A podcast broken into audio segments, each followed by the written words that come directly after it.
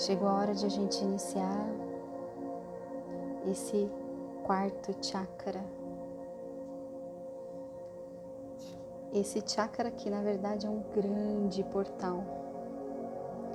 Um portal que representa o amor, que traz consigo o elemento ar,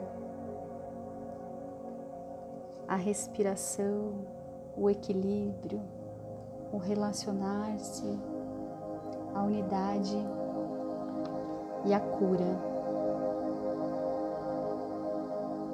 Agora chegamos ao ponto central do sistema de chakras. Até no nosso idioma, a palavra coração se refere ao centro, à essência, ao cerne da verdade, como na expressão ir ao coração do problema.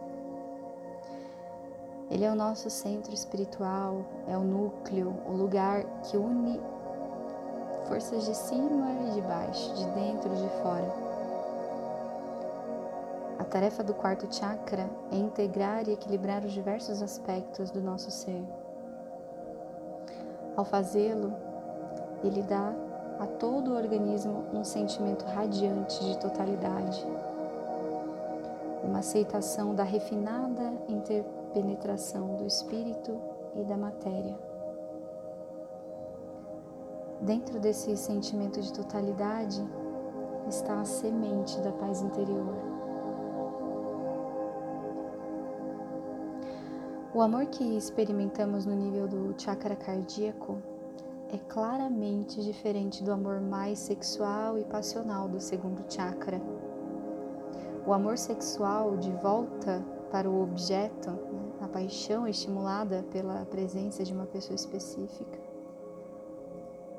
No quarto chakra, o amor não depende de estimulação externa e é experimentado dentro de nós como um estado de ser. Assim, ele se irradia para fora, trazendo amor e compaixão a tudo que entra no nosso campo. É mais uma presença divina de ligação empática que uma extensão de nossa necessidade ou desejo. Espera-se que, pela força da vontade, tenhamos atendido ou transcendido nossas necessidades. O amor pode emergir com a plena sensação de paz que vem da ausência de necessidade, como a feliz aceitação do nosso lugar entre todas as coisas e com a radiância que vem da harmonia interior. Diferente da mutabilidade do segundo chakra, com as suas paixões transitórias, o amor do coração tem durabilidade eterna e constante. No corpo, o quarto chakra está relacionado ao plexo cardíaco. Ele controla o coração, os pulmões e a glândula timo. Cada chakra pode ser considerado um disco de energia em rotação, assim como o conjunto corpo e mente pode ser considerado um chakra. Se traçarmos uma espiral que comece no chakra coronário e passe por cada um dos centros, veremos que o coração é o ponto final da espiral, o centro, o destino. Ali encontramos o olho do furacão, no qual prevalece a calma em meio à fúria.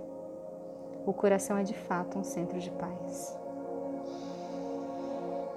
O nome sânscrito desse chakra é Anahata, que significa som produzido sem percutir dois objetos. E também não percutido, ileso, fresco, limpo. Quando o chakra está livre do sofrimento causado por feridas antigas, seu despertar é inocente, fresco e radiante. A luta do terceiro chakra é substituída no quarto chakra pela aceitação se o terceiro chakra tiver cumprido seu papel, poderemos aceitar mais facilmente a nossa situação.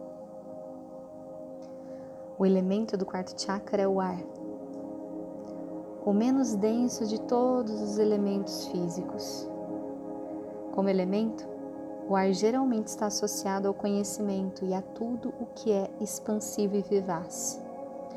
Tal como as aves que voam, o ar representa a liberdade. Representa a abertura e a renovação, como quando se areja um cômodo. Também representa a leveza, a simplicidade e a suavidade. Quando nos apaixonamos, temos a sensação de que caminhamos no ar. O ar subentende espaço amplo, só alcançado por meio do desapego. Quando nos apegamos demais ao que amamos, a gente acaba sufocando a pessoa amada, o que equivale a privá-la de ar.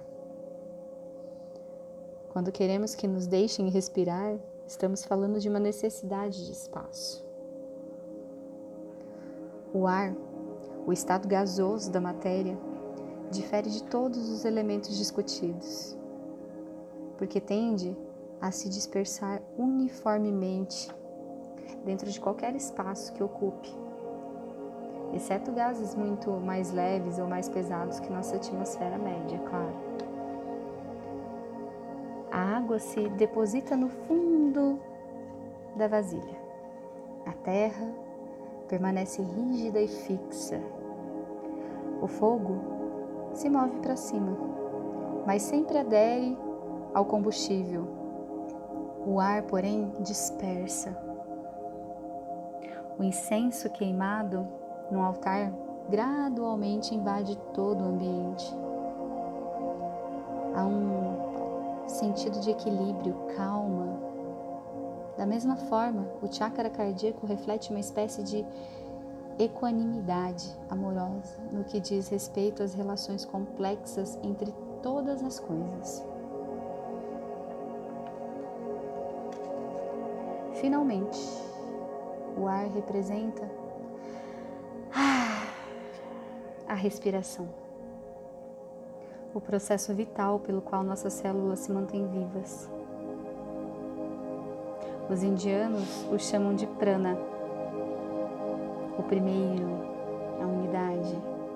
O pra de primeiro e o na de unidade. Na filosofia do yoga, o prana é considerado em si e por si uma energia vital, a unidade básica da qual se compõe toda a vida essa energia representa uma interface entre o mundo físico e mental. Quando a mente deseja influenciar o corpo, pode fazê-lo controlando a respiração. Da mesma forma, pelo controle da respiração, pode-se acalmar a mente. O prana é considerado elemento vital de ligação entre os dois, tal como o chakra cardíaco integra os chakras superiores e inferiores.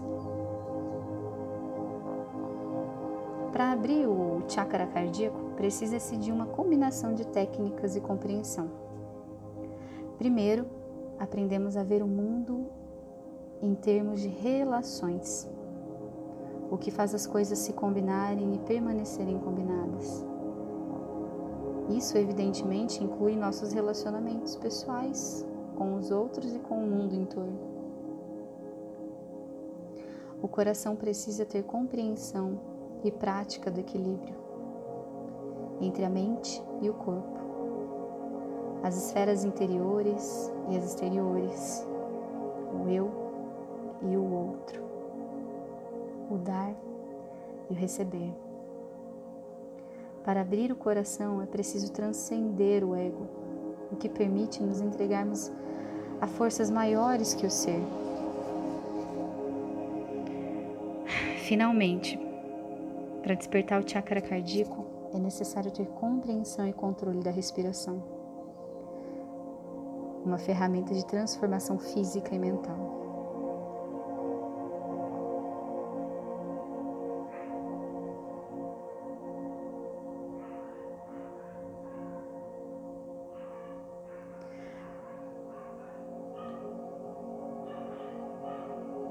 Quando são desfeitos todos os nós do coração.